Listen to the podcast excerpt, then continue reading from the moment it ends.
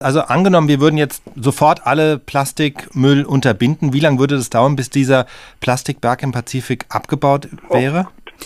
Leider dauert es lange, weil es eben für Plastik nicht so einen einfachen, also das, das vergammelt nicht so schnell. Deswegen ist es ja Kunststoff, mhm. äh, ähm, ne, damit wir das lange die Tüten benutzen können.